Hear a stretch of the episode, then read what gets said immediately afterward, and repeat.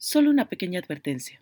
Como Billy Bob Thornton en Bad Santa, Javi y yo vamos a decir groserías.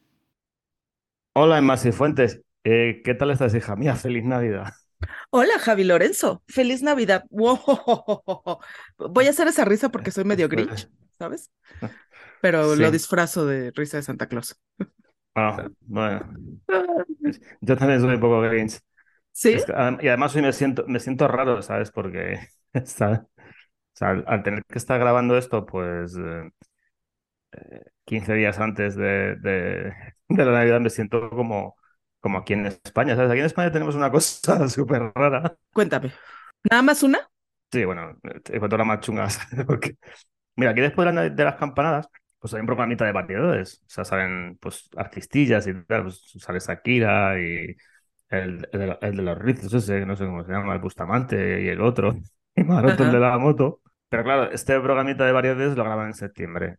Entonces es, es todo como muy chusco, ¿sabes? Porque están todos ahí vestidos de gala en septiembre Ajá. eh, tira- dando de ma- tirando de matasuegras y, y tal. Es como, un teatrillo barato, ¿sabes? Ajá. Y Bien. luego lo ponen, lo ponen en Nochevieja. Se ve todo, se ve todo como muy de cartón.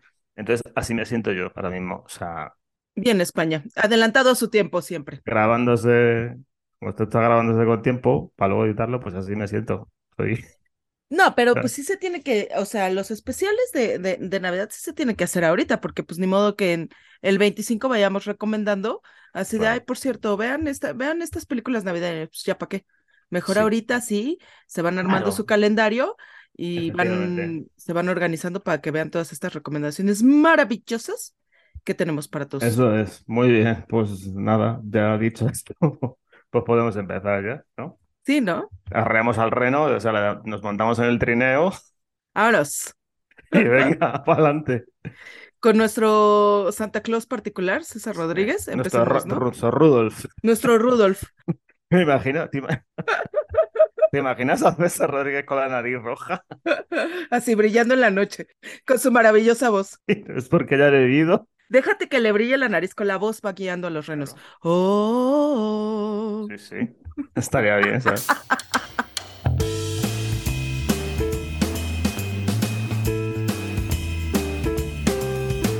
Comienza Tequila y Vermú, un podcast transoceánico con Javi Lorenzo y Emma Sifuentes.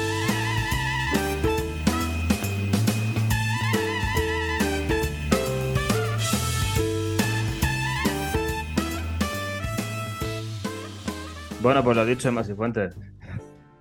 Se acaba el año ya. Ay, sí, yo, yo, yo siempre digo, pasando Semana Santa se acabó el año, ¿eh? Bueno, aquí es que la gente aquí ya aquí es muy adelantada, ¿sabes? O sea, aquí ya hay eh, luces y todo este rollo, ¿sabes? O sea, me han felicitado ya la Navidad. Oye, aquí en México desde El 3 de octubre, ¿eh? diciembre, ¿sabes? Aquí desde, desde, desde octubre ya estás viendo las luces navideñas, los árboles en venta, todo eso, ¿sabes? Bueno, Ya. Bien, México. sí, eh, hurra. Eh, bueno, pues hemos, hemos elegido un picadito de películas así navideñas. Adelante, Emma Fuentes. Pues sí, yo mi película favorita, sí, la neta sí, está llena de toxicidad, sí la tienes que ver con ojos del 2003, que es así como que su año, porque sí tiene muchísimos mensajes tóxicos, ahorita hab- hablaremos de eso, pero este, pero me encanta, me encanta, eh, me encanta verla cada, cada año, la pasan, Ujú. ¿sabes? En todos lados, este, cada que es Navidad, y es Love Actually. When the planes hit the Twin Towers, as far as I know, none of the phone calls from the people on board were messages of hate or revenge. They were all messages of love. If you look for it, I've got a sneaky feeling you'll find that love actually is all around. La he visto, la he visto muchas veces, sí. Que en México le llaman realmente amor, ¿cómo le dijeron en, en España? No, aquí la dejaron en Love Actually. Ah, bueno, pues es Love Actually. Y es una película de estas de, ¿sabes? Historias que parecen eh, em, separadas, pero que todos están conectados por algún tipo de relación, ya sea laboral, familiar, este, de amistad o lo que tú quieras. Y pues sí, llena de estrellas, ya te imaginarás, así todos los nombres. Hugh Grant, Emma Thompson, Liam. Neeson, Alan Rickman, Kira Knightley, Colin Firth, eh, o sea, está llena de eh, estrellas, incluso está este cuate Rodrigo Santoro, el, el Sí. actor brasileño, Sí. ¿no? Laura Linney, ahí es la... Laura la- Linney es con la que tiene ahí el affair. Ajá, ajá. Este, y es esto, son estas historias acerca de mm, el amor, y ahorita estoy haciendo así como que comillas con mis dedos, aunque no me puedan ver, Ustedes ustedes no lo ven, pero está haciendo comillas. pero estoy haciendo unas comillotas grandotas porque son estas historias de amor que en realidad resultan ser relaciones un poco tóxicas, te voy a, eh, te voy a contar por qué. Está, por un lado, Hugh Grant, que es el primer ministro de Gran Bretaña, que tiene ahí como que un conflicto amoroso con una asistente de, del- de la casa De Down, Down Street. Down Street. El, el ándale. 10 de Down Street. Liam Neeson, que creo que esta es una de las de las eh, eh, eh, de las relaciones más entrañables que tiene la, la, la película, porque es un viudo que está cuidando a su hijastro, y el hijastro pues también tiene ahí como que este problemas de amor porque está enamorado de una chica. Está Laura Linney, que eh, está enamorada de un, enamorada también entre comillas, lo voy a decir, de un eh, compañero de trabajo, y por fin en una ocasión ya se les da que se pueden juntar, pero por, problemas personales no les es posible. Está otra de las relaciones entrañables que son la de Bill Knight- Knighty y George Fisher, que son Billy y Joe. Él es un cantante que está como que recuperando su gloria por un éxito navideño que tiene y Joe es su manager, ¿no? Eh, por otro lado está Colin Firth, que tiene ahí también una relación con su, eh, pues ahora sí que con su sirvienta, ¿sabes? Es la chava que le ayuda en la casa a limpiarle y le recoge las cosas y toda la onda. Emma Thompson está casada con Alan Rickman y también ahí hay un conflicto ya que él anda pues, como de pispireto con una chava de la oficina. Sí. Otra de las relaciones entrañables creo que es la de este Martin Freeman, que es un actor eh, de películas porno y pues sí está enamoradisco de su coprotagonista, ¿no? Qué graciosa, qué graciosa es esa, esa escena. esa, esa, esa historia también se me hace entrañable, ¿no? Porque además, Mm. a pesar de la, la intimidad que puedan tener por, eh, por su trabajo, eh, les cuesta trabajo, ¿sabes?, comunicarse. Sí, es muy graciosa. Y por último está este triángulo amoroso entre Andrew Lin- Lincoln, que es el de, el de The Walking Dead, The Walking Dead, sí, el de los carteles. ese mero. Kira Knightley y Chiwetel Ejiofor, ¿sabes? Ellos tres, Kira Knightley está casada con Peter, que es este Chiwetel, y el amigo, el mejor amigo del, del marido, pues está enamoradisco en secreto de la Kira Knightley. Y esas son básicamente las historias este, principales de eh, Love Actually. Se llama así porque, pues en el monólogo inicial, pues Hugh Grant dice, ¿no? Pues que eh, el amor, pues realmente sí está ah, en todo alrededor, ¿no? Sí, bueno. Es la canción de Wet, Wet, Wet, la de Love is All Ajá. Around, pero es Christmas, eh, es Christmas All Around, ¿no? O sea, Ajá, sí. Christmas is all around. It's All Around. Es la, la- el éxito que, que va a tener Me- Billy en, en, en la radio. Te digo las, las historias que me gustan. Me gusta la de Bill Knuckley, o sea, me parece la hostia en bicicleta. Ajá, Es un cachondo. ajá, Me gusta la de Hugh Grant porque también es muy gracioso. ajá. Y me gusta la de Laura Linney. La Ajá. de Laura Linney me parece súper tierna y súper entrañable. Sí. ¿Trágica? Sí. Pero es súper entrañable esa. Ujú, No me gusta la de Alan Rickman y la de Chico K4 y Kyra Knightley en The Gold, bueno. Y la que menos me gusta es la de Colin Firth. O sea, me parece puta mierda. Cuando va a buscarla ahí, hablando en portugués y todo ese rollo, me parece ujú. que toda la película es la que menos me gusta. Y ya está, yo te he interrumpido. Es que Pues eh, continúa, porque sí hay, sobre todo en la historia de Colin Firth, en la de Alan Rickman, en la de mm, Hugh Grant, sobre todo en esas tres, hay un problema de abuso de poder muy grave. O sea, eh, Hugh Grant corre al asistente pues porque pues se siente así como que cree que este es un problema porque pues se siente atraído este por ella. Este Colin Firth, o sea, eh, con la chava que le que no tiene eh, siquiera nada, ¿sabes? de poder frente a él, porque pues es literal la que le la que está ahí para servirle y atenderle, o sea, para te digo, limpiarle la, la mesa, este lavarle las tra- las tazas, o sea, trapearle el piso y barrerla, o sea, hay cero ahí equilibrio de poder. Y Alan Rickman con su asistente, ¿sabes? Este, o sea, ahí hay una, hay un problema, hay una toxicidad este, bastante grave en, en, en ese tema. Hay otros problemas, o sea, hay una falta de comunicación eh, terrible, o sea, por supuesto, eh, Colin Firth y Aurelia, pues ella también está en súper mega desventaja, ¿sabes? O sea, el cuate ahí anda pues babeando por ella y cuando se, se lanza al lago y toda la onda, pues ahí le ve, o sea, la mira pues con una sed cañona. Y la chava tiene cero poder, incluso para entenderlo y para comunicarse hay un problema ahí serio de comunicación en muchas de las relaciones. Emma Thompson se calla, este, la decepción del, eh, que siente por la traición del, del, marido. El marido también se calla lo que sea que necesite de su, de su matrimonio para sentirse, ¿sabes?, feliz. El amigo de este, del esposo de la Kira Knightley también se calla sus sentimientos. O sea, mm, es eh, una, la película es una muestra de qué es lo que no debes hacer este, en el amor, ¿sabes? Toda la toxicidad que se pueda tener. No hay, no hay profundidad, ¿sabes? En las relaciones. Laura Lini está enamorada de Rodrigo Santoro, pues porque está guapo y ya. Pero en realidad hay cero comunicación. Ella no, cuando están en el momento climático, ¿sabes? Que le está hablando el hermano, ella no le comunica, ¿sabes? El problema que tiene y a él se ve que ni le interesa. Dice, no, bueno, ¿sabes qué? Adiós, bye. Y creo que el gran gran, gran problema que tiene es que si habla de que el amor es acerca de estos grandes gestos románticos. Hugh Grant yendo de puerta en puerta para encontrar a, Natalie, Colin Firth no solamente yendo a Portugal a buscarla, sino reuniendo casi casi a toda la familia y los vecinos y todo eso, yendo este, por ella para pedirle matrimonio, ni siquiera es así de, bueno, vamos a intentarlo, vamos a andar, vamos a conocernos, ya que ambos este, nos podemos ahora sí comunicar. No, no, no, es cásate conmigo, ya, de un beso. Este, el niño, ¿no? Burlando la seguridad en el aeropuerto para ir por la, por la Joana, ¿no? Que además se llama igual que la mamá muerta. El cuate con los carteles, ¿no? Este, eh, declarándole el amor a la Kira Knightley, la otra besándolo, como no está casada, pues sí, ¿no? O sea, qué bueno que va y le da alas al amigo. Es, es la película del amor tóxico. O sea, Love Actually debería de llamarse Love Actually is Toxic, ¿sabes? Sí. Bueno, a ver, te voy a dar mi opinión. Yo creo que lo del Love Actually Toxicity ese que dices tú, el director se lo pasa por la chorra, ¿sabes? Sí, claro. Sí, directamente. No sé, es como, es como que se centra más en la comedia, que al final como decías tú, están interconectados unos con otros, y al final de la fiesta y todo eso, lo de los niños y todo eso están como interconectados. Y esa es mi sensación, que se lo pase. O sea, todo esto que has comentado tú, que sí, que es muy tóxico, que es verdad. Prefiere tirarse por la comedia. Tirarse por la comedia, sí, y además, sí, en esa época, o sea, si tú piensas 2003, todavía no teníamos esta como, este woke, ¿sabes?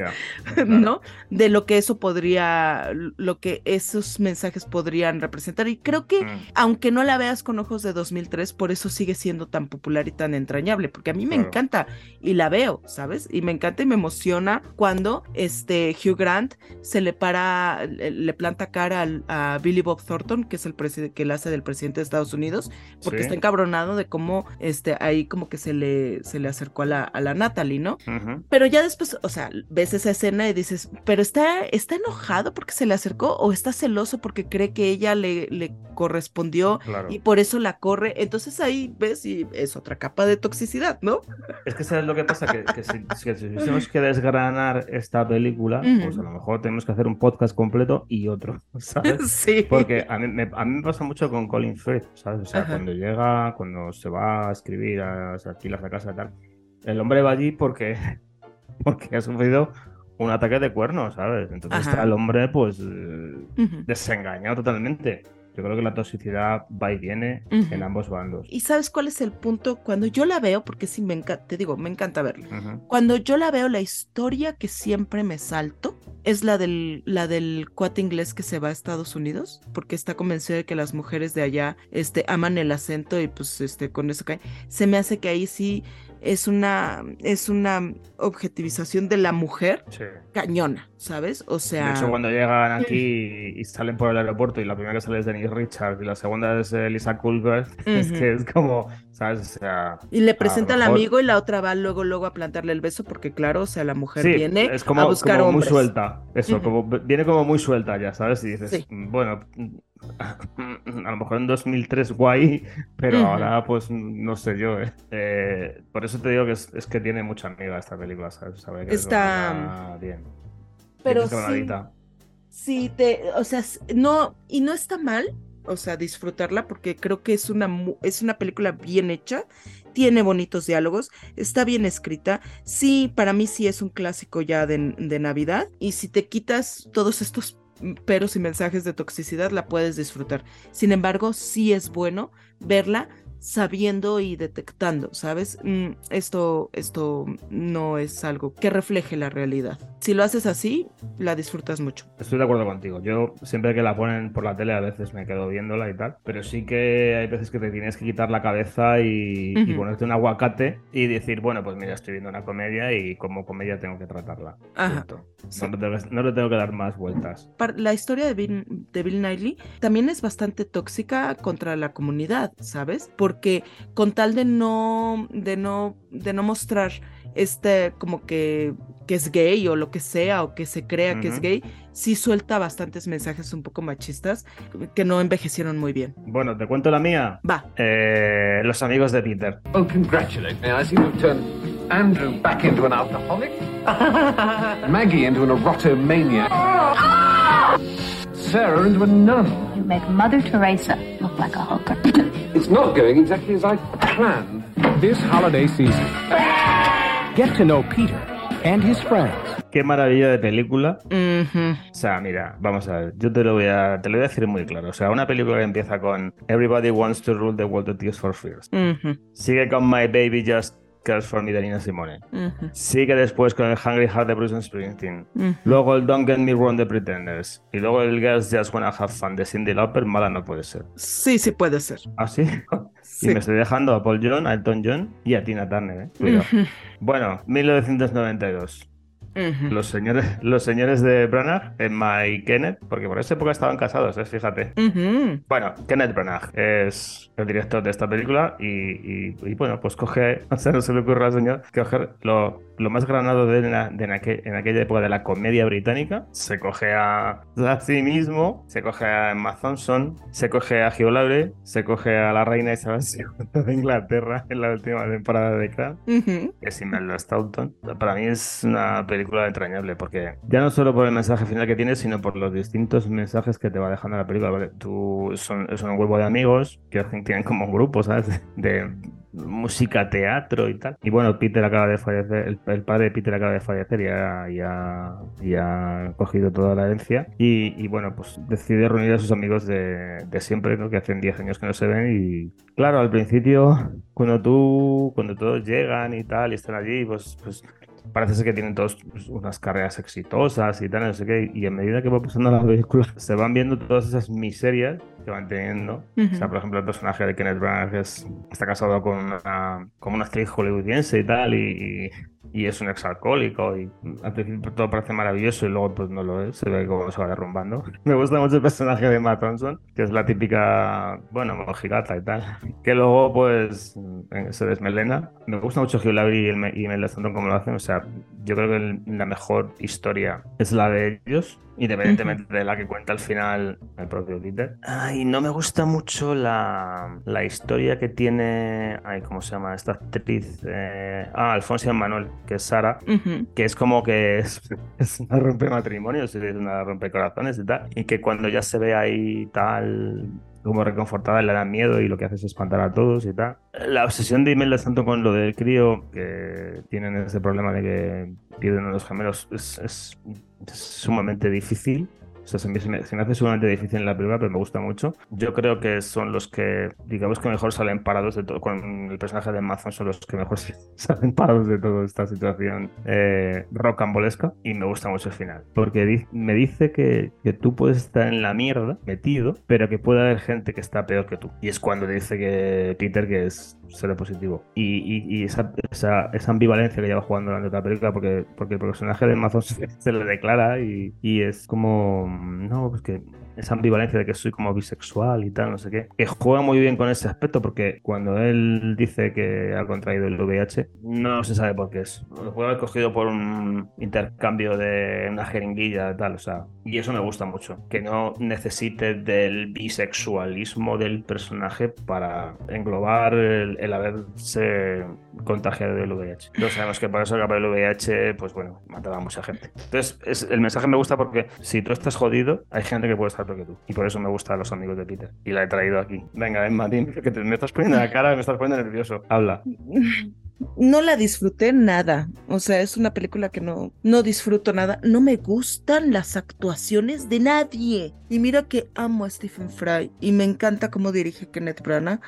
Pero en esta ocasión sí, no, o sea, siento que hay fallos por todos lados cuanto a la dirección y demás. Es cierto, la, creo que la historia más que más te impacta es la de Hugh Laurie eh, y, e Imelda Staunton. Creo que sí es este súper eh, real. Este dolor lo sientes, lo sientes en ambos. Sientes que está ahí el amor y, y- demasiado frágil. Creo que la parte irreal es que, pues con una noche de plática, ¿sabes? Se, se resuelve y, ¿no? Ya es así, noche de- de pasión. Eh, eh, vamos a cantar juntos y vamos a no sé qué, y ahora estamos contentos y ta, ta, ta, con una, con una sola plática, ¿no? Que tienen en la cama que dura cinco minutos, cuando creo que sí es un problema que se tiene que resolver con, si no meses, Pero- años de terapia, para empezar. El problema no está resuelto. Digamos que eso es un punto de inflexión en el que, el que llega un momento en que o, o terminan la relación o, o- o siguen como están. De hecho, cuando pasa esa noche que dices tú, tal, no sé qué y tal, al día siguiente Imelda tanto cuando baja y dice, bueno, hoy- solo he, hoy solo he llamado tres veces y tal, no sé qué. Entonces, pero eso no está, eso no está curado, ¿sabes? O sea, ella sigue teniendo esa, ese miedo. Sí, pues sí, sí, es que te lo ponen Por eso me parece la historia más creíble de todas, ¿sabes? Me parece la historia más... No lo sé, Rick. Yo sí siento que se, no que se resuelva el problema muy pronto, pero creo que sí pasan de un estado a otro. Es un brinco demasiado grande, porque te digo, tienen sexo pasional y después se levantan y cantan y ella está brincando y, ¿sabes? Está feliz de la vida. Se ve que sí, o sea, que desde la muerte del, del, del- hijo no habían tenido sexo y por eso yo creo que esta, eh, esta noche pues amanecieron de buenas, ¿no? Este, pero sí se ve, es un brinco demasiado grande para el trauma tan pesado que debe ser. Sin embargo, sí, es la mejor, creo que es la mejor historia y creo que la de la de la Sara también es buena. Creo que sí te habla acerca de, de esta mujer que está herida y que tiene un caparazón, ¿sabes? Porque sí, al momento en el que, y no es, y con este cuate no es la primera vez, pero el momento en el que el cuate ya está disponible, pierde el interés. Y le pasó lo mismo con la relación anterior, y le pasó lo mismo con la anterior, y así, ¿sabes? O sea, en cuanto dejan a la esposa, es cuando ella dice, ya no. La que tiene con Andrew, con la que tiene con el personaje de Kenneth Branagh también. Entonces sí es así como de, eh, te, te habla mucho acerca de, de las heridas que, que ha acumulado esta, esta persona y, y el no sentirse, no sé si digna, pero sí capaz, ¿sabes? De recibir amor, ¿sabes? Ser el foco ser el centro. Sí. Y sí puedo ver cómo estas amistades la cobijan, pero al final de cuentas no sé si es algo que le sea suficiente. Entonces es un, es, eh, se me hace uno de los personajes más complejos de la película. En cuanto a lo de Stephen Fry, ah,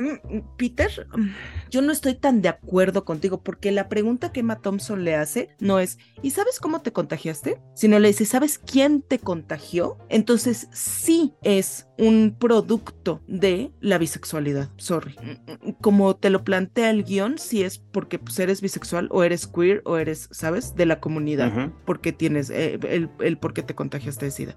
Porque no te habla de, ¿y cómo te contagiaste? Ay, pues no sé, podría haber sido la jeringa, podría haber. No, ¿sabes quién te contagió? No, no lo sé. Entonces, como es este personaje queer, tiene que ser, pues de, de seguro, pues anduvo con un chingo de gente y fue muy promiscuo y no sé qué, y ahí está, ¿sabes? Pues la consecuencia de esta vida ligera que se le proyectaba a las personas de la comunidad en época. Claro, a mí me, a mí me conf- me confunde porque cuando le preguntan, bueno, y tal, y dice, él dice, bueno, es, es- eso es irrelevante, eso no, eso no tiene nada que ver y tal. Entonces a mí eso me confunde. Me llega a confundir con que a lo mejor eh, no es por sus tendencias sexuales, sino porque a lo mejor ha sufrido otro tipo de accidente para contraer ese, esa- ese virus, ¿sabes? Y eso me- eso me despista. Pues es que ella le pregunta, ¿sabes quién te contagió? Y él le dice, no, pero pues de todas formas no importa. Y después como que lo quieren hacer como, como que es la gran revelación, pero después como que la, la minora, ¿no? Entonces, o es, ¿sabes? El gran momento pivote de tu vida, o es algo que no importa, ¿sabes? Porque después dice, bueno, bueno, pero no tengo SIDA en sí, o sea, nada más tengo el virus, pero no tengo la enfermedad. Ah, bueno. Ah, ok, bueno, y además pronto ya van a encontrar una cura. Ay, sí, bueno, bye. Sale, bye. Besos, abrazos, este, hasta luego. Mm, No lo sé, Rick. Yo, la neta, esa es la historia que menos eh, soporto, fíjate, de la película. Ya que Kenneth Branagh hace películas de tres horas y media y cuatro horas, ¿sabes? Se podía haber explayado por estas, ¿sabes? Haber dado más información, porque estas son como una hora y cuarenta. Sí, es cortita, menos mal. ¿Sabes qué? Bueno. ¿Sabes qué escena me, me choca? Y que sí ¿Cuál? es cringe. Cuando va Emma Thompson a buscar a, a Stephen Fry y se quita la bata y le dice, lléname con tus bebés. Mm, ¡Ah! sí. ¡Ah! ¡Dios! ¡No! Es más, son 30 años, son 30 años. No. Son 30 Mm. años, hace. Desde el 92. Fill me up with your little babies. ¡Ah! Dios. Mira, hay una cosa que me gusta de la película que es, digamos que cuando está todas las revoluciones o cuando están los personajes secundarios, el marido de. en la mujer de, An- de Andrew, de Kenneth Branagh, el líder de Sarah, Ujú. ahí es como, como todo el conflicto, ¿sabes? O sea, está todo. Es donde se genera todo el conflicto y cuando esos personajes desaparecen es cuando llegan como. Es como llega el, el- ese, el aura de bondad, el aura de, de ayuda. Cuando esos personajes desaparecen, ya se quedan. Digamos que el, el centro neurálgico de lo que es la historia, que es cuando ellos están ya al final en la casa, que es lo que se juntan cuando hacían el teatro al principio de la película. Ujú. Y ahí es como todo muy flower power, ¿sabes? Muy todo va a salir bien, muy todo, no te preocupes, no, tranquilo, vamos a estar aquí para ayudarte. Que se, para crear ese, para llegar a ese final y crear el conflicto, se tienen que hacer de esos personajes para poder cerrar así el conflicto. Que me gusta, sí. Que me parece una buena película navideña también. Que la he traído porque la primera vez que la vi me gustó. Que tiene sus defectos como todas. Sí, no, y además no es tan tóxica como la mía, ¿no? Pero te- sí, creo que Es que, es que tú vienes. Mira, perdonad, es que tú hoy en este podcast vienes de un reivindicativo que. Fíjate que, pero es que es bien chistoso porque, por ejemplo, el ligue de la Sara se me hace el mejor personaje. O sea, es lo más triste. Porque sí es, o sea, todo el mundo hemos conocido a ese güey que es amigo de un amigo y que nada más estamos soportando porque ese amigo lo trae, pero siempre tiene el comentario desafortunado, este, es, se hace el chistosito y ninguno de sus chistes pegan, este, eh, insiste en querer hacer el, el jingle para la, la aerolínea, ¿no? Cuando comenta lo de lo de los gemelos, ¿no? Y es así como de, "Uh", ¿sabes? Es el cuate, el típico amigo del amigo que mete la pata todo el tiempo y siempre es ese pez fuera del agua. Entonces ese, ese es el personaje que más real se me hace, la verdad. Mira, yo te voy a decir una cosa. A ver, es- es- está muy bien que digas eso porque, porque normalmente suele ser al revés. E- El humor británico es el que no se entiende. Ajá. La broma, el gag de británico es el que te queda con, te queda con la cara torcida. Y Ujú. aquí es al revés. Cada vez que él hace un gag o una broma, porque él es, es, es americano, es, es como que lo que entienden ellos es el humor estadounidense. Entonces se quedan, se quedan todos como, como miran- mirándose, como no entendiendo nada. Cuando Eso se suele hacer con el humor inglés. Bueno, pues de- después, de, De este fiasco de dos películas. después de estas reivindicaciones de más y fuentes, vamos, no vamos a ir al doble a muerte con cuchillos, que ganará ella, por supuesto, pero, Claro. pero bueno, Pero sí, hay que jugarlo, gente. hay que jugarlo. ya nada más para cerrar esta parte. Aléjense de, de relaciones tóxicas, corten amistades tóxicas y se va a caer Bueno, Ya. venga, Vámonos. hala, un con el duelo. Venga el duelo. Será duelo a muerte con cuchillos. ¿Duelo a muerte con cuchillos? ¿Qué es lo que piensan hacer? Yo creo que van a pelear con cuchillos. Bueno, fuentes, pues venga con ese duelito. ¿Qué me traes? Te me voy traes? a... Uf, ¿Qué me traes para pegarme la puñalada? uf. Porque, señores, señores oyentes, señores Spotty escucha, eh, quería recordarles que no he ganado ni un duelo todavía. Entonces, bueno, pues se agradecería en esta Navidad, aparte del turrón de chocolate, pues unos votos, unos votos para el pobre Javi. Gracias. Bueno, pues este va a ser, no, o sea, no, no va a ser cuchillo, este va a ser así como que súper estocada con mi katana japonesa, casi casi. Porque yo te traigo Milagro en la calle 34. That's what I want for Christmas. You mean a doll's house like this? No, a real house. If you're really Santa Claus, you can get it for me. And if you can't, you're only a nice man with a white beard, like Mother said. Pero la de 1947, Coño. la original. Tú una clásica, no me lo puedo creer. Una clásica, ¿cómo ves? Oh, por favor. Gracias por aprender de mí. De nada. Es infinitamente mejor que el remake que hicieron en el 94, creo, ¿no? Con la, con la niña esta de Matilda. Y Richard Attenborough en el papel de Papá Noel. Ajá. Bueno, pues esta es una maravilla, es una joya. Te voy a decir por qué.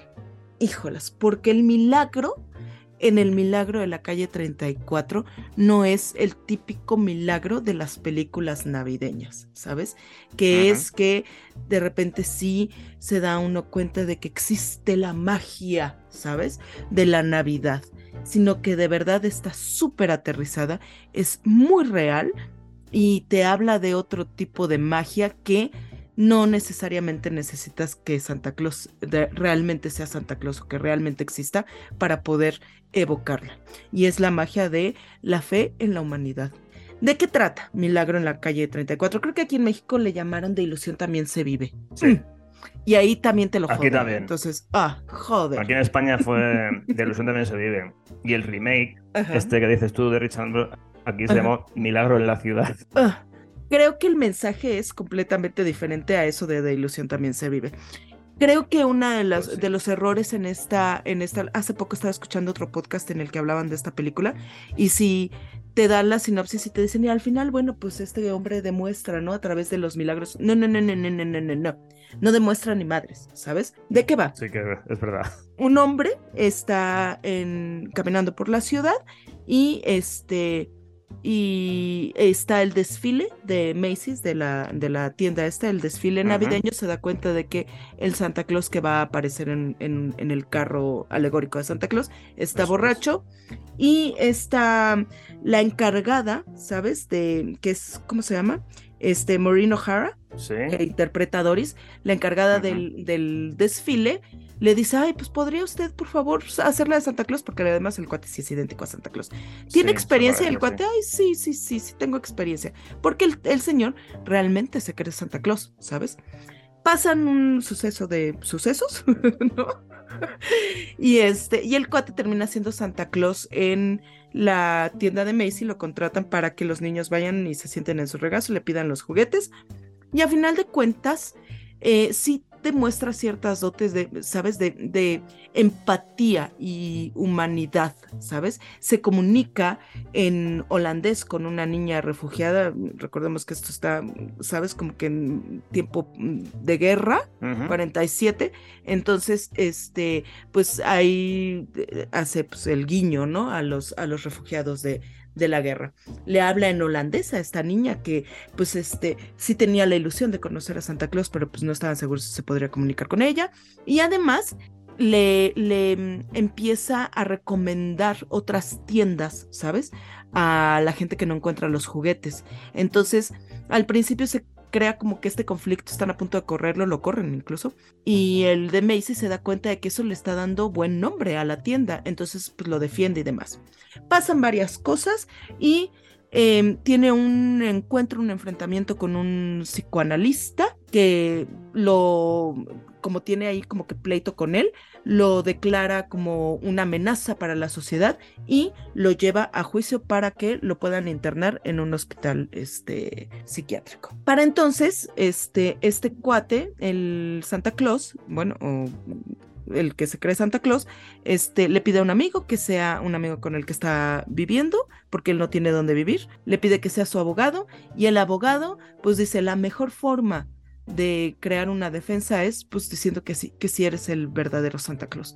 Porque a ver qué juez se atreve, ¿sabes? A meter a un hospital psiquiátrico a Santa Claus. A Santa o a, ver quién se, se, se, se, se atreve a negar la existencia de Santa Claus, ¿no? En un juicio. Y va, eh, con ciertas maniobras ahí legales, este, si logran eh, pues ganar el juicio y el juez dice, Claro. Pues el, el señor se cree Santa Claus y tiene toda la libertad de creerse Santa Claus y esta corte no va a negar la existencia de Santa Claus y final feliz, ¿no? Claro, el milagro de la Navidad. Ese es el milagro de la Navidad, supuestamente. Pero creo que la, pre- la película es inteligente en decirte, en ser claros, porque sí es clara la película, aunque mucha gente cree que, cree que sí se crean, sí se hacen milagros, ¿no? La película sí es inteligente en decirte, él no es Santa Claus. Este juicio lo va a ganar por azares del destino. Porque este, llaman a testificar al, al hijo del, del fiscal, que a final de cuentas, pues no se va a atrever a, que, a, a negar la existencia de Santa Claus frente a su propio hijo de, de siete años. Este, el juez va a ser más este, empático con Santa Claus porque sabe que dar un fallo en contra de él le va a perjudicar en su carrera política si es que quiere ser district attorney o el, el fiscal general. Este, el de la tienda de Macy's testifica a favor de, de Santa Claus porque sabe que la publicidad le, le, conviene y no quiere ser la tienda maldita que testificó contra Santa Claus. Le llegan las cartas ah, de, gente porque alguien en la oficina de correos piensa que es la mejor solución para deshacerse de todo este correo abandonado que no saben qué hacer, de cartas que le mandan a Santa Claus y que la, la oficina postal no sabe qué hacer con estas cartas y dicen, "Ay, pues mira, mándaselas a esa dirección. Son una, una secuencia de eventos, ¿sabes? Que hacen que gane el juicio. Entonces, sí te habla de la condición humana, sí te habla de Sí. intereses, ¿sabes? Personales y políticos, pero también te habla del poder, de la empatía y de la fe en la gente. Por eso me encanta. Porque el milagro no es el milagro que todo el mundo cree que es. Bueno, Emma, te voy a decir tres cosas de, de la película. Eh, Ujú. Edmund Wen es el que interpreta a Santa Claus, a Chris Kringer. Se llevó el, el Oscar eh, a mejor actor de reparto. Y la tercera cosa que te digo es que hay una actriz muy joven de 9 años que se llama Natalie Wood. Sí, qué maravilla la niña, ¿eh? El resto, pues no. Fíjate que la calificaron como mm, moralmente cuestionable. O sea, a lo mejor no quieres llevar a, su, a tus hijos a verla porque y tiene como que cositas medio, eso, moralmente cuestionable. Y básicamente es por dos cosas. Una, porque la mamá de Natalie Wood, o bueno, Maureen O'Hara, que es Doris Walker, Es divorciada. Entonces eso fue lo que le ganó. Ahí como que un... Venga, un- una, un- esa sí. reivindicación, Emma. Ajá. Que no sí. pare, que no pare. Y al final, el beso con John Payne, ¿no? Y otra cosa curiosa también, ¿sabes qué es? Que se estrenó en ver, verano, porque en esa claro. época no había esto de que hay la temporada navideña, ¿sabes? Entonces dijeron, bueno, pues No. esta es una película que pues a lo mejor sí pega, no pega, entonces vamos a ponerla en verano para que este, la gente vaya a verla, porque es cuando más va la gente a- al cine. Eh, como yo sé que voy a perder, Ajá. pues me, me- me he permitido el capricho y el lujo de traer una película en Black. La película es Kiss Kiss Bang Bang. Comes a mystery. It's a frame up. First things first. Do you have the corpse? I, I, I got rid of it. You threw it away. That starts with a kiss Why'd you lie to me? and ends with a bang. Where is the girl? Producida por Joel Silver. O sea, mm, el 66% de Remo Letal. Ujú. O sea, eh, guionista y productor. Y bueno, pues de que va Kiss Kiss Bang. O sea, es una locura de película. Es una Está- maravilla.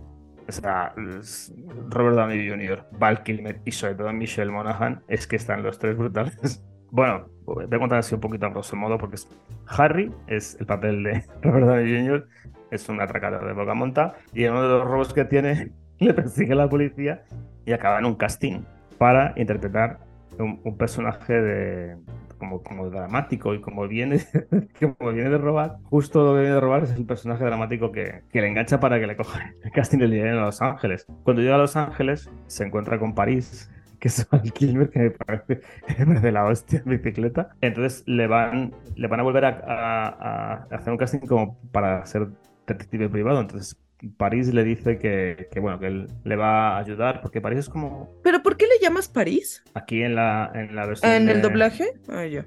Sí, París. Bueno, pues se, se le ayuda porque eh, hay un caso. Entonces el entramado, todo el entramado es ese la hermana de, de, Harmony se va del pueblo porque Harmony huye de ese pueblo porque el padre tiene abusa de, de, ellas y tal, y, ella se va a Los Ángeles a buscarse la vida como para intentar ayudar a la hermana y todo esto. digo, cuando llega la hermana de Harmony a Los Ángeles, contrata a París de detective privado para que le ayude eh, a buscar eh, a su hermana y lo que hace es la encuentra, le roba y a Harmony, a Harmony le dan por, por muerta y luego resulta que no, que aparece. Y eso es Kiss Kiss Bam Bam, o sea, es una marcianada. Muy bien, es muy buena película, ¿eh? O sea, Kiss Kiss Bang Bang es muy buena película. Eh, la razón por la que te preguntaba de lo de París es que el chiste ¿sabes? En, en, la versión en inglés es que el personaje de Val Kilmer se llama Gay Perry. Entonces es algo que él usa con mucho, ¿sabes? Honor, porque hasta dice, me, me gusta utilizar el nombre porque así me burlo de la policía homofóbica, ¿sabes? este es el, se, se, le acredita como el primer personaje abiertamente gay, ¿sabes? En una película policíaca. Entonces, e, es un excelente personaje. Hay momentos a lo mejor en los que, sobre todo cuando se besan, y que Robert Downey Jr. reacciona como reacciona, con un asco total y escupiendo y demás y eso. Pareciera que sí puede ser ofensivo, pero de comentarios que he leído de, de, gente de la comunidad que dice, pues no me parece tan ofensivo porque el personaje realmente es muy bueno, o sea, es un personaje súper inteligente que sabe cómo utilizar, ¿sabes? Su orientación para, pues para burlarse eso, ¿no? ¿Sabes? De la, de la autoridad. A mí eso me, a mí eso me parece muy poderoso. El personaje de Val Kilmer tiene mucho poder, sobre todo en cómo utiliza ese humor, porque... Eh, cuando están cuando se los han cogido y le tienen atado y le están a descargarse los huevos al personaje de Harry y el otro venga dilo tal no sé qué que tú eres que tú eres gay tal no sé qué y se le va llevando a su terreno con eso o sea me parece sí no, he visto no he visto cosas ofensivas hacia el colectivo homosexual ni nada de eso por parte del personaje que hace Val Kilmer todo lo contrario me parece que lo aprovecha muy bien para poder eh, salir con ventaja de todo. Lo hace digno, o sea, porque además no recurre a este tipo de, ¿sabes?, de estereotipos que luego suelen tener los personajes eh, queer en, en, Hollywood.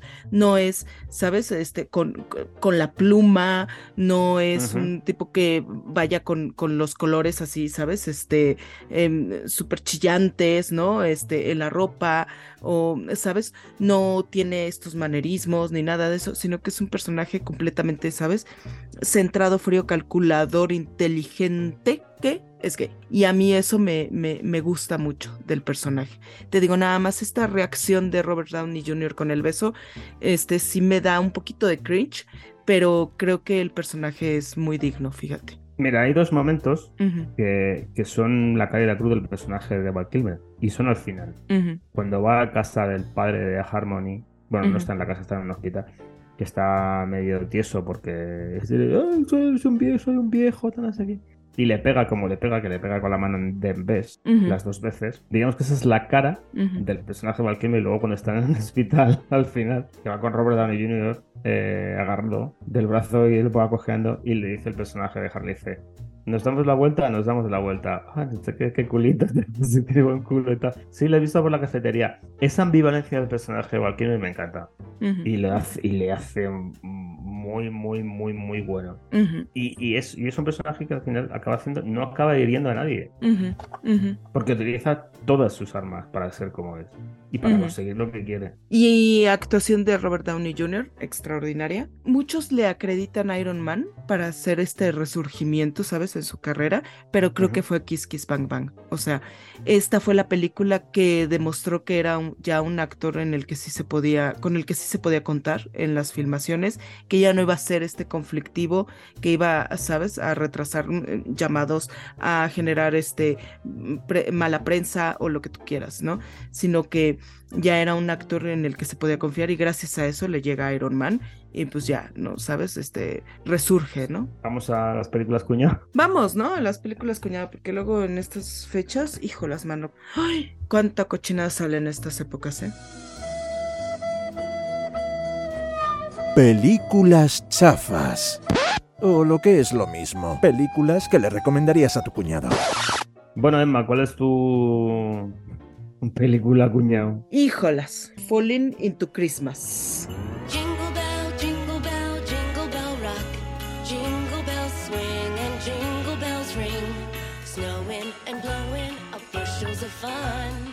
La película navideña, la puesta navideña de Netflix, este, con la que se va, se pensaba revivir la carrera de Lindsay Lohan, y no, qué cosa tan espantosa, tan horrible. ¿De qué va? Ella es la hija de un magnate, este, de dueño de una cadena de hoteles. Bien se podría llamar este Paris, ¿no? El personaje, pero no, se llama Sierra. Y este, y es Ah. la niña mimada, Qué bien, se llama qué Sierra. maravilla. Es la niña mimada, ya sabes, le dan el caviar casi casi en la boca, no sabe hacer nada, ni madre está. Tiene un novio que es un influencer que muy, muy, muy, muy ya dentro de la película, pasados los 20 minutos te das cuenta de que andan, porque llega un momento en el que hasta parece que es gay, ¿no? Pero este, el cuate es influencer y se la lleva a tomarse unas fotos en una montaña o lo que sea, ¿no? Porque Navidad, entonces hay que haber nieve, y le propone matrimonio, y Uy. pero pues ocurre un accidente, ella cae y se golpea con un árbol y pierde la memoria. Vaya por Dios. Y la, la rescata eh, un cuate, un viudo que tiene una hija muy linda, muy, muy bonita, y también es dueño de un como pues, hostalito que pues la está pasando un poquito mal, ¿no? Económicamente, y entonces está como que decidiendo si cierra o no cierra el hostal. Mientras tanto, pues el doctor le recomienda que pues realice actividades cotidianas para ver si algo le, ¿sabes? Este, le, le detona la memoria. Pero pues el problema es que la chava pues no sabe hacer nada, no sabe tender la cama, no sabe lavar ropa, no sabe cocinar, no sabe hacer nada, ¿sabes? Entonces Dios. pues la recomendación de- del doctor pues no le ayuda, pero pues por el milagro de la Navidad, pues este, se enamora de, de este cuate, el cuate se enamora de ella. Y justo cuando ya están, ¿sabes? Este, en este momento cumbre en el que eh, el otro milagro navideño ocurre y la comunidad entera sale a rescatar el, el hostalito, llega el papá y al ver al papá y al novio, al prometido, pues recupera la memoria y pues ya, se va. Este, a final de cuentas se da cuenta de que este cuate pues no es el amor de su vida y eh, regresa con el otro y pues ya, viven felices para siempre. Y ya, ese es Falling into Christmas. Navidad de golpe. Le Qué pusieron en maravilla. español. Ajá, De golpe. De golpe. De porque, golpe. tanto madrazo que se da en la cabeza. Vaya Dios. Sí, no, qué cosa tan espantosa, pésimas actuaciones. Eh, tiene momentos, sí, entrañables, ¿no? Eh, eh, de repente le llega un recuerdo de su mamá, porque además su mamá ha fallecido, ¿no?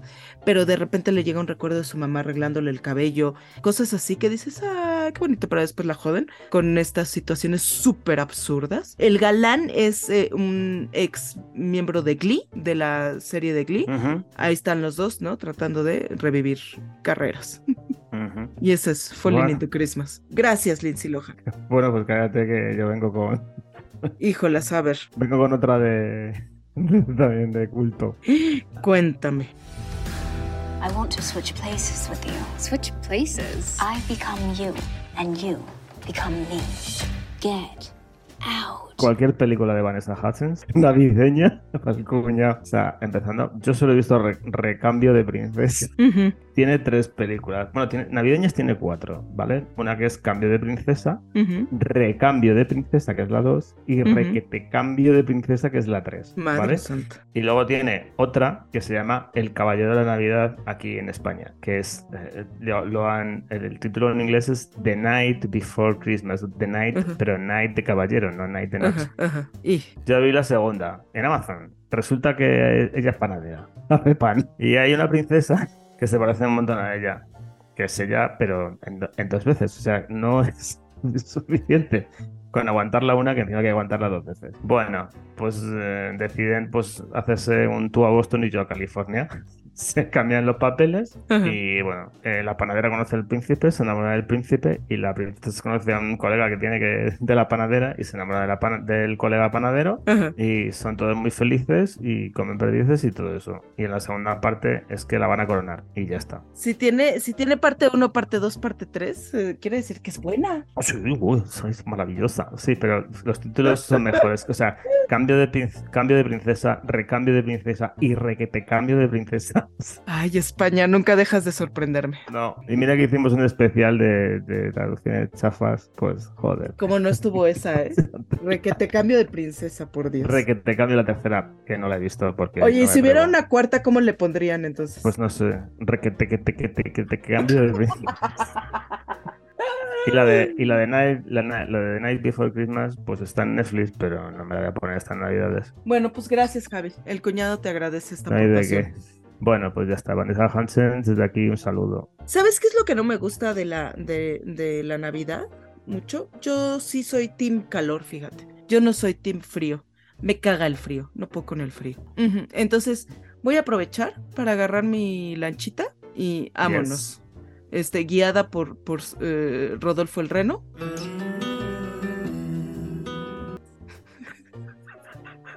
Sí, Cantando Me déjame entrar.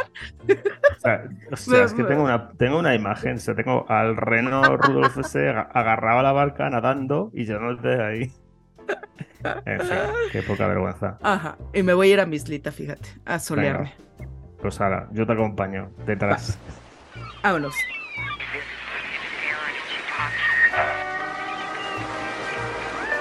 Cinco películas que te llevarías a una isla desierta.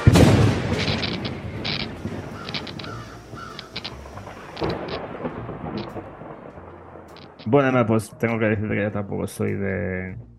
A mí me gustan las navidades estas que están a 35 grados. Ajá. El Ah, cambio como en- climático. Tú eres pro es- cambio climático, ¿no? Sí, yo, a mí me encantaría pasar las navidades en Los Ángeles, en California. Ahí. ¿sabes? Que, que están en, en bikini y con las luces puestas, ¿sabes? Ese sería mi, ese sería mi target, mi rollo. Va. Ir en- ahí con mi tanguita. con mi tanguita por la playa. ¿En y- patines? y- ¿Rollerblading? Patines. Eso, ahí. Y con, ca- cantando canciones navideñas. ¿Y con qué películas, eh? O sea, esa vida de, de lujo este angelino. ¿Con, con qué películas? ¿Quieres que empiece yo a decírtelas? Sí, ¿no? Vamos. Venga, bueno, pues venga, yo te, yo te las digo. Mira, hay una que me gusta mucho, que se me la llevaré, que es Los, los fantasmas atacan al jefe, que es de Bill Murray. Ajá. O sea, me gusta mucho porque es, bueno, es el, el cuento de Charles Dickens, de cuento de Navidad de- del señor Scrooge, pues, pero en la, mediante la televisión, o sea, enfocado en la televisión, porque él es productor de un programa de, de estos de Nochevieja que te conté al principio. Y bueno, la parte en tres fantasmas y bueno, es, es muy gracioso. Me gusta más que el Avery, el Avery, Avery Murray Christmas. Por eso me llevo esta. Luego tengo una que es Jack Frost, que sale Michael Keaton, eh, así en. que es un muñeco. un Que se muñeco hace y con mu- mu- muñeco de nieve, ¿no? Ajá. un poco chafo. Me voy a llevar una patria, porque bueno, de las pocas películas buenas que hay en este país, me voy a llevar una que es El Día de la Bestia. Me encanta. El Día de la Bestia, me gusta mucho el Día de la Bestia, me gusta cómo hace Santiago Segura y, y, y me la voy a llevar porque no todo es malo en este, en este país. Ajá.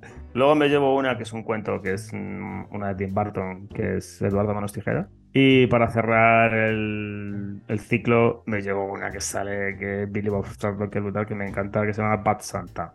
que Es una maravilla. Está ahí borracho, sin la barba, tal, no sé qué, hecho lleno de mierda, tal. Y es una peli que me río muchísimo con Bad Santa, o sea, me flipa mucho Bad Santa. Una lección picadita, ¿eh? Hay de todo. Sí, hay de todo, ¿eh? En tu lista. sí, sí. Sí, venga, Emma, adelante. Por supuesto me voy a llevar eh, eh, Nightmare Before Christmas o aquí en el en México le llamaron El Mundo de Jack, ¿sabes? Oh. Este, el extraño, el extraño mundo de, de Jack. Después Perdón. está eh, Duro de Matar, por supuesto, es una película obligada para ver en Y Navidad. por eso te quiero. Yo sé que hay mucha gente, hay dos tipos de personas. Las personas que dicen que, este, que, que creen que Duro de Matar es una película navideña y las, y las personas que están equivocadas. Peliculaza navideña y ya te digo que por eso te quiero. Después me voy a llevar una rom-com que es de Holiday. Me encanta Jack Black en esta Y película. por eso te odio. ¿Por Ay, qué? No me gusta nada de Holiday, me parece un... que ponerle un lazo ya y punto. ¿no? Solo me falta eso, no me gusta nada. ¿Nada? ¿No te gusta? Solo me, solo me gusta um, Kate Winslet, solo me gusta Kate Winslet. Me parece que es la que tiene la cabeza más amueblada. Las decisiones que toma también son así como de... Eh, me gusta mucho la, mm, la historia de Kate Winslet con Eli Wallach. Eh, Esa historia, ¿no? De Sí, sí, hombre sí. que va a recibir su premio y eso, y ella le ayuda, ¿sabes? A, a ganar fuerza para que pueda subirse al escenario solo. Esa, esa amistad me encanta. Y sí, sí me gusta muchísimo Jack Black aquí. Por eso me gusta a mí Kate Winslet en esta peli. Es Eh. que... Ay, es que a mí Jack Black me- hay veces que me agota. Pero en este está más controlado. ¿Sabes? No es el Jack Black de Escuela del Rock. Ay, es que va todas, las pelis aceleradas, joder.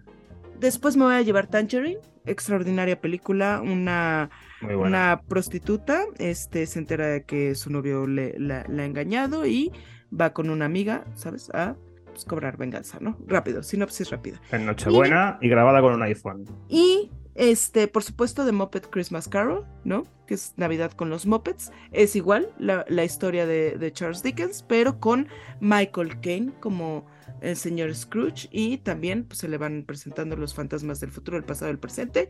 Y pues es, es entrañable. Pues eso, esa es mi lista de la isla. ¿Cómo ves? Parece cojonuda. ¿Verdad? Me parece una maravilla. ¿Verdad?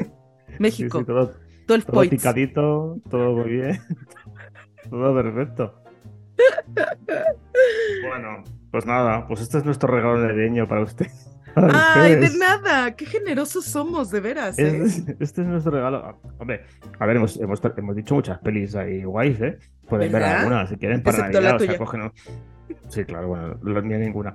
Pueden coger todas las películas de Emma y de todas las que he dicho pueden ver una por Navidad, Ajá. así, con su padre y con su madre. con- o, con, o con su, o con su novia, la pueden coger, le, le echan una manta a la novia y, y se ponen una peliculilla. Sí, esta es, esta es la época de hacer eso. Esta es la época perfecta para el Netflix and chill, ¿sabes? Y lo hacemos gratis. Y lo hacemos gratis. ¿Ves, Emma, qué buenas personas somos? Con este regalo de Navidad, yo sí me, me siento como el cuate que llega al intercambio navideño, al amigo secreto con la tutsibota. Ya luego les platicaré qué es la tutsibota, pero es... Por favor. En Twitter. En Twitter les voy a mandar una foto, pero es básicamente una, una como bota de plástico que está llena de dulces tutsi y es así como que lo más pinche que puedes entregar en un intercambio. Entonces es así como de... eh, pero así, así me siento. Pero, pues feliz Navidad. Y este, y pues nada. Seamos grinches. Que ya estamos por cerrar el, el año y yo digo que próximamente deberíamos de hablar de lo mejorcito y lo más peorcito de 2022. ¿Cómo ves? Sí, yo ya tengo mi lista. Lo más mejor y lo más peor. Órale, va. Que hemos visto. Obviamente habrá películas mejores que no hemos visto. Sí, no de lo que hemos tiempo. visto, por supuesto. ¿Va? Y ya está. Ese es, Va. ese es nuestro regalo navideño para ustedes. Ay, qué padre. Ay, qué padre. Joder, estamos que lo tiramos, ¿eh? Estamos eh, echando la casa por la ventana, Regalándolo todo, ¿eh? Sí, sí. Estamos cañón. Que les pe- es el milagro. Es el milagro de. Es milagro de la, nav- de la Navidad. El milagro, el milagro de la Navidad. Venga, Emma. Vámonos, vámonos ya. Vámonos. Que, que tengo que comerme el lagostino. y luego un turroncillo. Blando, de los, de los blandos, Emma, de los blandos. No, yo no puedo comer turrón duro, ya lo sabes. Yo- sí, no, por no, ya la dentadura postiza no te lo permite, ¿no? Te odio. Te odio, te odio. Bueno, se- señores, señoras, niños, niñas, un placer como siempre. Felices fiestas, que lo pasen ustedes bien, disfruten, con moderación, siempre, ya lo saben. Y, y nada, nos vemos en el siguiente, en el siguiente episodio. Emma se va a despedir, como ella sabe. Si beben, no manejen, por favor. Recuerden que hay gente que los quiere y los está esperando en casa. Y pues nada, me despido con un. ¡Ho, ho, ho, ho, ho!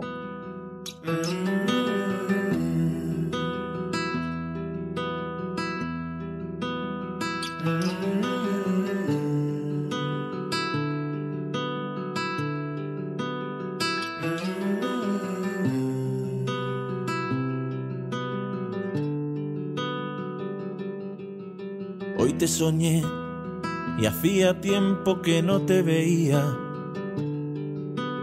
Sigues intacta, los mismos gestos y su picardía. Me moriré sin devolverme tú aquella sonrisa, sin entender que no era yo el que esta vez huía. Sé que recuerdas que viste en mí las cosas que no había en la gente y que cada lunes harías locuras por volver a verme y desde tu cama seguro que todo es diferente y por las noches te hablarán las fotos que no pudiste hacerme.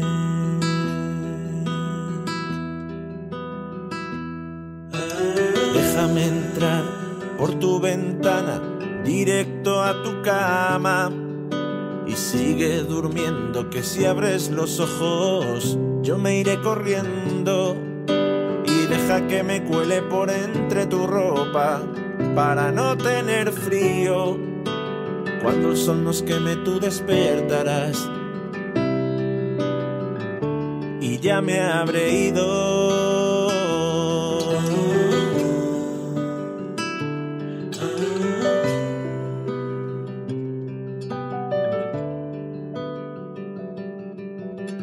Aquella vez el crimen fue habernos conocido.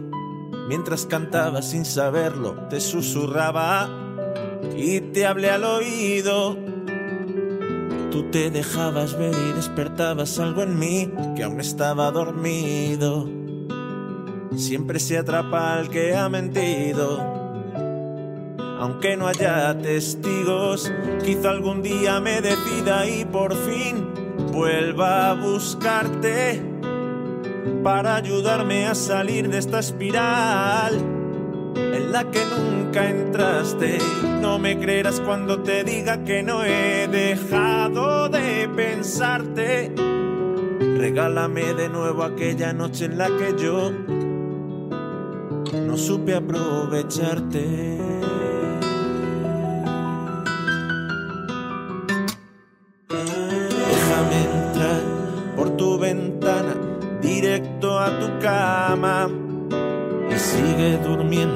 Si abres los ojos, yo me iré corriendo. Y deja que me cuele por entre tu ropa, para no tener frío. Cuando el sol nos queme, tú despertarás.